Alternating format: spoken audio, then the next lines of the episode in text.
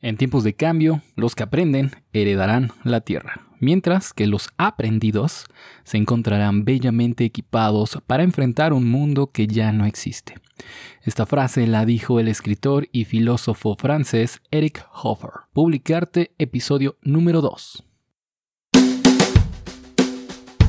Hola, estás escuchando el podcast de Publicarte, el espacio en Internet dedicado a todos ustedes, los creadores de contenido, marketeros, emprendedores, novatos y veteranos. Dedicado a aquellos que se han cansado ya de devorar contenido en Internet y están listos para crear. Bienvenidos a todos, mi nombre es Amadeo Arroyo, soy especialista en marketing digital y el creador, locutor, postproductor, etcétera, de este podcast que estás escuchando, así como también de su podcast hermano, por así decirlo, su primo hermano, el podcast de estudios de mercado online que puedes escuchar también los días viernes más o menos a mediodía, en el cual cada semana trabajamos con una idea de negocio diferente y vamos destripando poco a poco su demanda, también la oferta que hay a la competencia, hablamos sobre temas de, de, creación de estudios de mercado, tal y como dice el nombre. En fin, hoy nos toca hablar acerca de contenido RAW. ¿Qué es el contenido RAW? Eh, por qué se ha popularizado tanto y si aún vale la pena crear contenido con una mayor producción. Saben, esta mañana cuando estaba escribiendo las notas de este podcast me encontré con un pequeño glitch en mi, en mi proceso de la creación de contenido como tal y que de hecho me llevó a la polémica del día de hoy y preguntarme y preguntarles también a ustedes cómo hacen sus notas tanto para la escuela como en su trabajo como eh, en la creación de su contenido ya sea para crear videos para crear podcasts o para crear sus blog posts cómo hacen notas de, la investigación de cada una de esas piezas, a mano o a computadora. Por lo menos yo eh, era un fan de hacer notas a mano hace un tiempo, pero hace poco empecé a escribir notas en, en OneNote de Microsoft y la verdad me ha llenado esa necesidad bastante bien. Estoy satisfecho con esa aplicación de notas. Pero me he encontrado con que muchas personas opinan todo lo contrario y que creen que las notas deben ser completamente hechas a manos. Yo, por lo menos, insisto, soy muy feliz escribiendo en mi computadora. En mi teclado soy bastante rápido escribiendo, si cabe mencionar también eso. Y pues ahí queda la pregunta del día de hoy. ¿Ustedes dónde escriben sus notas para crear su contenido? ¿A mano? ¿Un poco más artesanal o en computadora con un montón de colores y, animaciones por ahí todas locas. En fin, vamos a comenzar con el episodio del día de hoy. Insisto, hoy 14 de julio del año 2020 nos toca hablar sobre tendencias de marketing. En particular, el día de hoy sobre content marketing y marketing de contenidos RAW. RAW. Que atención, vamos primero empezando por qué significa RAW. RAW yo antes, déjenme les cuento que pensaba que solamente hacía referencia al formato fotográfico y aquí los que toman, eh, bueno, que hacen eh, fotografía no me van a dejar mentir. El formato RAW es el formato preferido por muchos profesionales ya que te permite posteriormente en postproducción hacer un montón de ediciones y mejorar muchísimo la calidad de la fotografía. Tú haces literalmente como en, tiempos antiguos, haces la revelación de la fotografía gracias a este formato y no se lo dejas a algoritmos que de pronto pueden arruinar o quemar ciertas zonas de la fotografía. Pero bueno, eso pensaba en un principio, ¿no? Que era el formato y que inclusive seguramente hacía alusión a un acrónimo, ¿no? De R, R de random, Access, W no sé qué. Yo pensaba eso, pero no. Y es que, a pesar de que yo ya conocía la palabra raw, que en inglés significa crudo, eh, no lo había relacionado. Y justamente ahora que he estado haciendo esta investigación y tomando notas a computadora, es que me he dado cuenta que esta palabra no es ningún acrónimo, sino que literalmente significa lo que la palabra en inglés hace referencia. Crudo, bruto, eh, también otras traducciones que encontré son sin pulir, tosco, un novato, verde o de baja calidad. Pero en marketing eh, y sobre todo en marketing de contenidos, el término RAW o contenido RAW hace referencia a la forma, al formato, a la estructura o a la postproducción que se le da a ciertos contenidos, ¿no? Eh, más que nada su estética, que tiene más bien luces amateur o realizada con prisas o mejor dicho, sin preocuparte por detalles de producción, ya ni siquiera en hablar de detalles de postproducción. Por ejemplo, en videos la baja o escasa luz en las escenas, la mala calidad del sonido al ser grabado en, un, en un ambiente tal vez muy ruidoso, o inclusive los ruidos de fondo y grabaciones, por ejemplo, de videos sin estabilización. Imagínense que podría caber este término de contenido RAW en casi cualquier video de YouTube, en casi cualquier podcast, en una fotografía en Instagram e inclusive podríamos hablar de contenido RAW escrito que muchas veces ese sí deja mucho, mucho que desear. Y ese sí no se los recomiendo desde, desde ya, ¿eh? El contenido RAW escrito. Eh, ¿Por qué se ha popularizado este contenido? Ya que de hecho no es un, tema nuevo, desde hace años se habla acerca del contenido RAW prácticamente desde que un celular tuvo cámara, desde que existen aparatos económicos para grabar sonido, inclusive las viejas videograbadoras que grababan en un cassette. Para aquellos que tal vez no sepan ni siquiera qué es esto, pues eran un pequeño pedazo de plástico que te servía para reproducir o grabar sobre una cinta magnética el sonido de una grabadora o un reproductor de estos cassettes. Eh, este tema del contenido RAW ha crecido un montón en cuanto a su uso y su consumo, sobre todo durante los últimos meses de este año 2020, es decir, en los meses que hemos estado encerrados debido al coronavirus en nuestras casas. Y es que es un contenido muy rápido de hacer, muy fácil de hacer, también tiene sus desventajas, pero como parte de su estructura es un contenido que suele ser también muy auténtico que no se piensa mucho en su estructura ni en su objetivo en un principio, sencillamente se le da al botón de grabar tanto a tu videocámara de tu celular como a la grabadora también que puede tener tu celular y punto y se acabó. Se publica como tal. Pocas veces o rara vez se le añade algún, alguna edición y ya ni siquiera algún efecto o algún filtro cuando mucho tal vez en Instagram.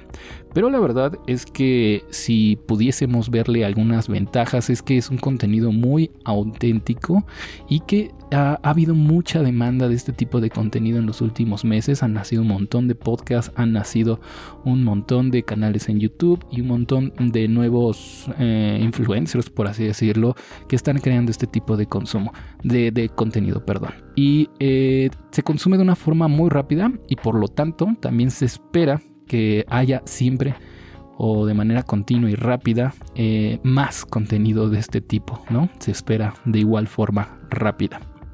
El que sea una tendencia bastante nueva, eh, el que se esté consumiendo un montón de este tipo de contenido no quiere decir directamente que ya no valga la pena crear un contenido de alta calidad o de alta producción, o que te preocupes por cosas como la iluminación o los ruidos de fondo que de pronto puedan tener tus grabaciones, ya que más que nunca el contenido RAW es solo una tendencia, así como muchas de las que vamos a estar viendo los días martes, pero no debe de marcar de por sí eh, la creación de tu propio contenido, sobre todo porque, insisto, tu audiencia ya espera un mínimo en cuanto a cantidad y a calidad de tu contenido. No puedes pasar de un día a otro de grabar, por ejemplo, un podcast con tu mejor micrófono y en tu estudio a empezar a grabarlo en el baño de tu casa, en el baño de tu oficina o inclusive en la calle, porque es mucho, muy probable que a pesar de mucho trabajo que puedas hacer de postproducción, también te encuentres con problemas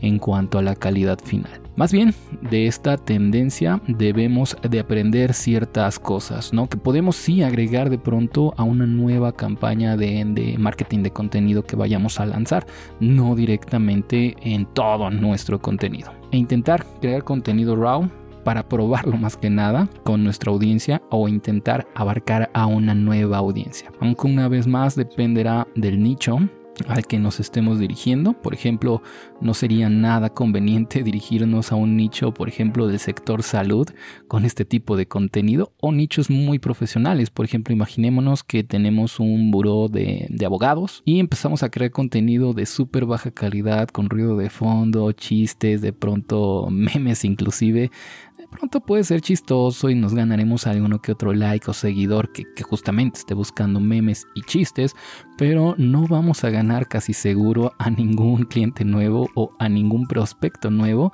de este tipo de contenidos, ¿no? Igualmente no me imagino a López Gatel, ¿no? El, secretario de salud que nos habla todas las mañanas acerca de cómo está avanzando el coronavirus, de pronto creando eh, TikToks, ¿no? En los cuales baila y nos explica el cómo cuidarnos de este coronavirus. De verdad no me imagino ese tipo de contenido, sería objeto de burla internacional, así que por favor eh, primero revísenlo, qué están creando, quién es su audiencia y si cabe de pronto este tipo de contenido. Por ejemplo, sí recomendaría, aunque con salvadas las distancias obviamente, crear contenido raw para aquellos que tengan una audiencia joven, una audiencia inclusive joven eh, e infantil, perdón, o para aquellos que trabajen en general con marca personal. Aquí funciona un montón y es que la marca personal eh, de por sí eh, en sí es un poco contenido raw, un poco, poco contenido crudo, ya que no, debe, no tiene una marca corporativa mucho más eh, mm, profesional, por decirlo de alguna forma, o más que profesional, más... Em, ¿Cómo decirlo? Más estricta, más cuadrada, sino que cabe, eh, y sobre todo en audiencias jóvenes e infantiles, que de pronto hables un poco acerca de tu vida, detrás de cámaras, detrás de los micrófonos, quién eres, qué haces y por qué no hacerlo a través de estas, de estas nuevas piezas de contenido como historias en Instagram, TikToks, ahora que ya hay historias inclusive en Facebook o WhatsApp. Eh, inclusive podrías utilizar Telegram para distribuir este tipo de contenido si es que tienes ahí algún canal o algún tipo de audiencia, pero sobre todo en donde directamente con tu cámara o con muy poca postproducción puedas eh, mostrarle al mundo quién eres.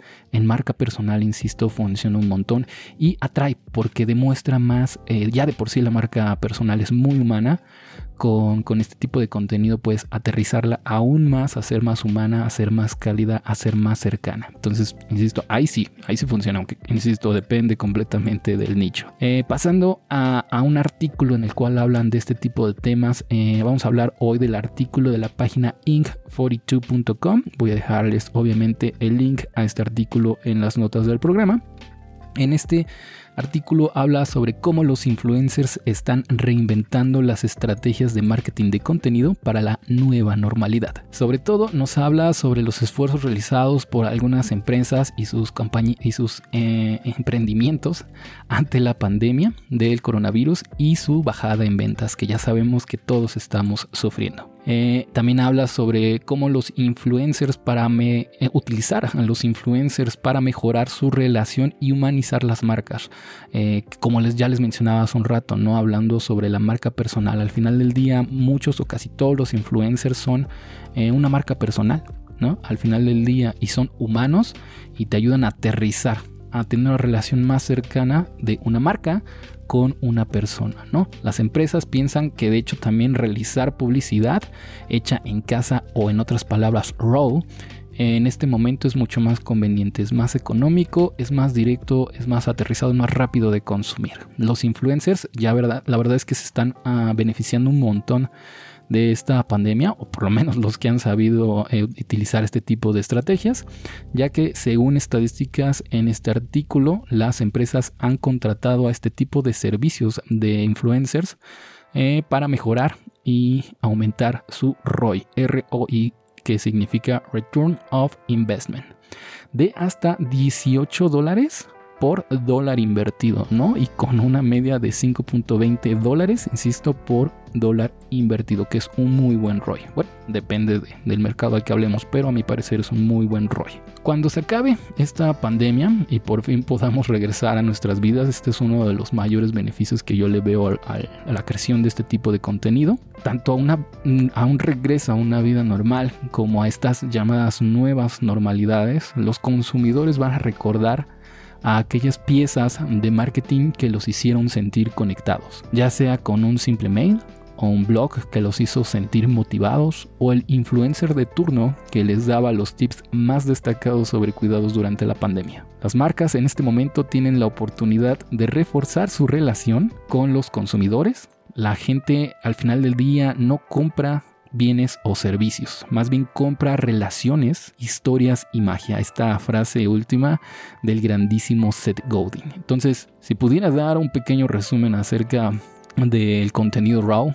es primero que es un contenido verde, un contenido sencillo de grabar, de producir y de lanzar al público. Pero de igual forma que es rápido de crear, rápidamente desaparece en este mar de contenidos y sobre todo durante la pandemia que todos están en casa haciendo lives, haciendo un montón de memes, haciendo un montón de contenido y las noticias vuelan. Entonces es tan fácil de crear como fácil de olvidar, sobre todo en este mundo tan rápido, pero que tiene grandes ventajas ya que te ayuda a humanizar y a aterrizar y conectar tu marca con tu audiencia fin de cuentas, como ya les dije, esta pandemia en algún momento va a acabar, ya sea con la vieja normalidad o con la nueva normalidad, y nos va a hacer recordar a quienes estuvieron ahí a nuestro lado, apoyándonos, dándonos tips, consejos y demás, no solo sobre la pandemia, sino también, por ejemplo, sobre negocios o para que inclusive te olvides un poco sobre estos temas y te rías de vez en cuando. Recuerden que las ligas a este artículo y a todas las referencias hechas en este episodio las pueden encontrar en las notas del programa. Recuerden que apenas vamos empezando con este nuevo proyecto de publicarte, así que les agradecería un montón, un montón de verdad que se suscriban. Estamos en todas las plataformas de podcast, así como también en redes sociales, en Instagram, por ejemplo, en publicarte.am. Ahí me pueden dejar sus mensajes o lo que quieran comentar acerca del episodio. Nos vemos mañana tempranito y recuerden, nunca dejen de crear.